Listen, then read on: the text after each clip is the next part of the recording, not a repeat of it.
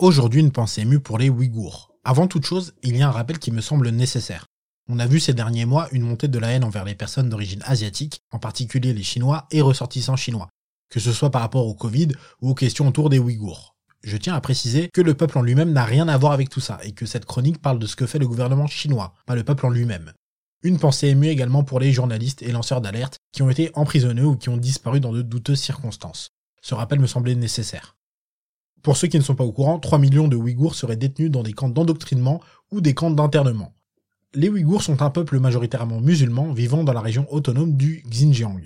Au dernier recensement en 2017, il y avait 12 millions de Ouïghours en Chine et 400 000 répartis au Kazakhstan, en Ouzbékistan et au Kyrgyzstan. Je voulais revenir sur ce qui s'est passé pour les Ouïghours depuis 1996 parce que c'est primordial pour comprendre ce qu'il se passe aujourd'hui en Chine. Et vous verrez que ça peut même être inquiétant par rapport à ce qu'il pourrait se passer dans d'autres pays si on laisse l'islamophobie monter sans rien faire. Je pourrais pas aller dans le détail du détail parce qu'il s'est passé énormément de choses les 25 dernières années, donc j'irai à l'essentiel. Mais il y a des liens dans la description si vous souhaitez en savoir plus. Comme je l'ai dit plus tôt, les Ouïghours vivent dans une région autonome en Chine. Il y a en tout 5 régions autonomes en Chine. Il y a une autre région autonome dont on a beaucoup entendu parler en 2008 avec les JO en Chine, en l'occurrence le Tibet, même si leur statut n'est pas exactement le même.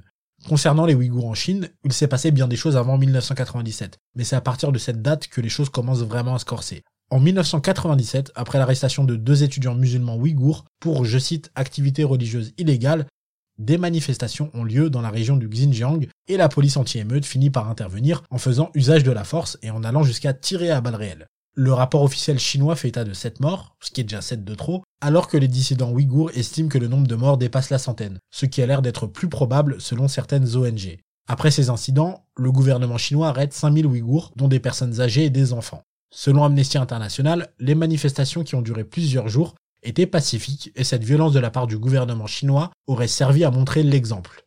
Ils iront même jusqu'à organiser une exécution publique de cette Ouïghours, dont ils prendront ensuite les cadavres pour les mettre dans le coffre d'un pick-up qu'ils feront défiler dans les rues afin que les cadavres soient vus et servent d'exemple.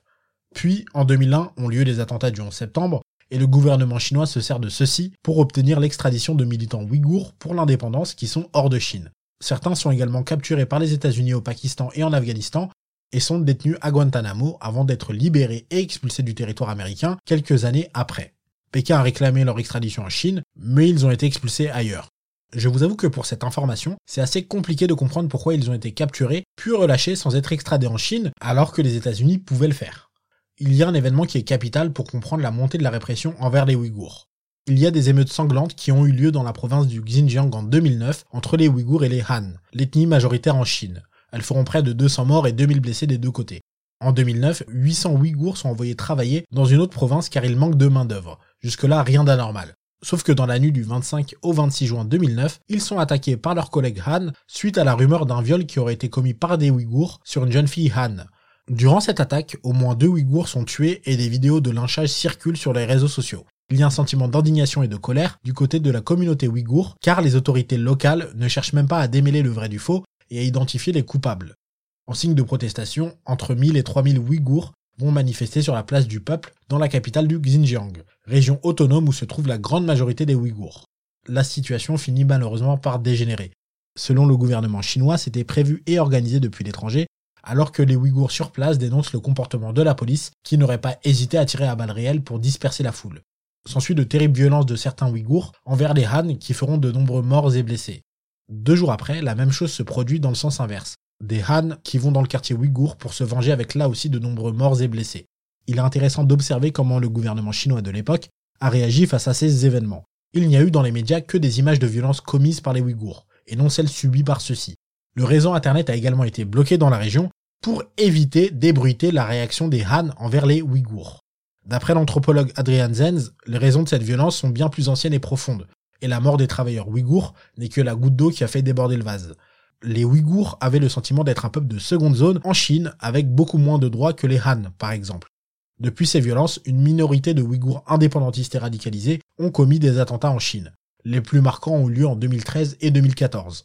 La réponse du gouvernement chinois est la réalité qu'on connaît aujourd'hui.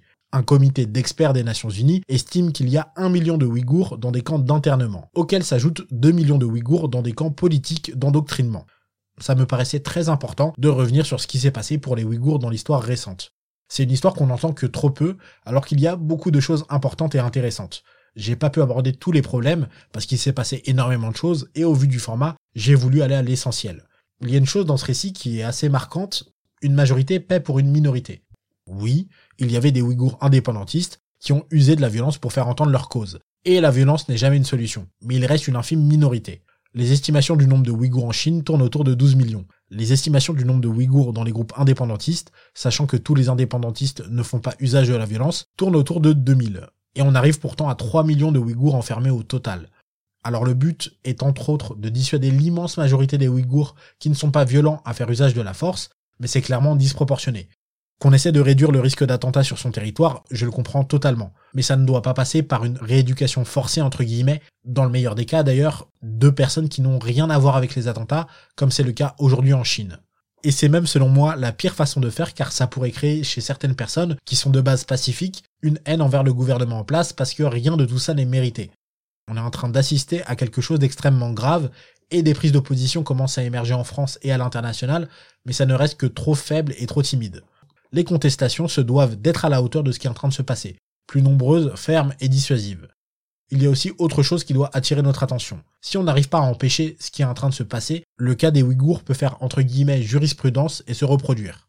Peut-être que d'autres gouvernements se diront qu'étant donné que ça s'est déjà produit et qu'on n'a rien fait, on peut donc enfermer et rééduquer n'importe qui sur la base de ses origines, sa religion ou autre. J'espère que ça n'arrivera pas, mais il est possible qu'en laissant tout ça se produire en toute impunité à l'autre bout du monde, on finisse par le rendre acceptable chez nous. Donc autant pour eux que pour nous, il faut continuer à en parler, il faut continuer à s'informer, il faut continuer à relayer les informations fiables, il faut continuer à boycotter un maximum les marques qui profitent du travail forcé des Ouïghours. Bref, il faut continuer à faire preuve d'humanité.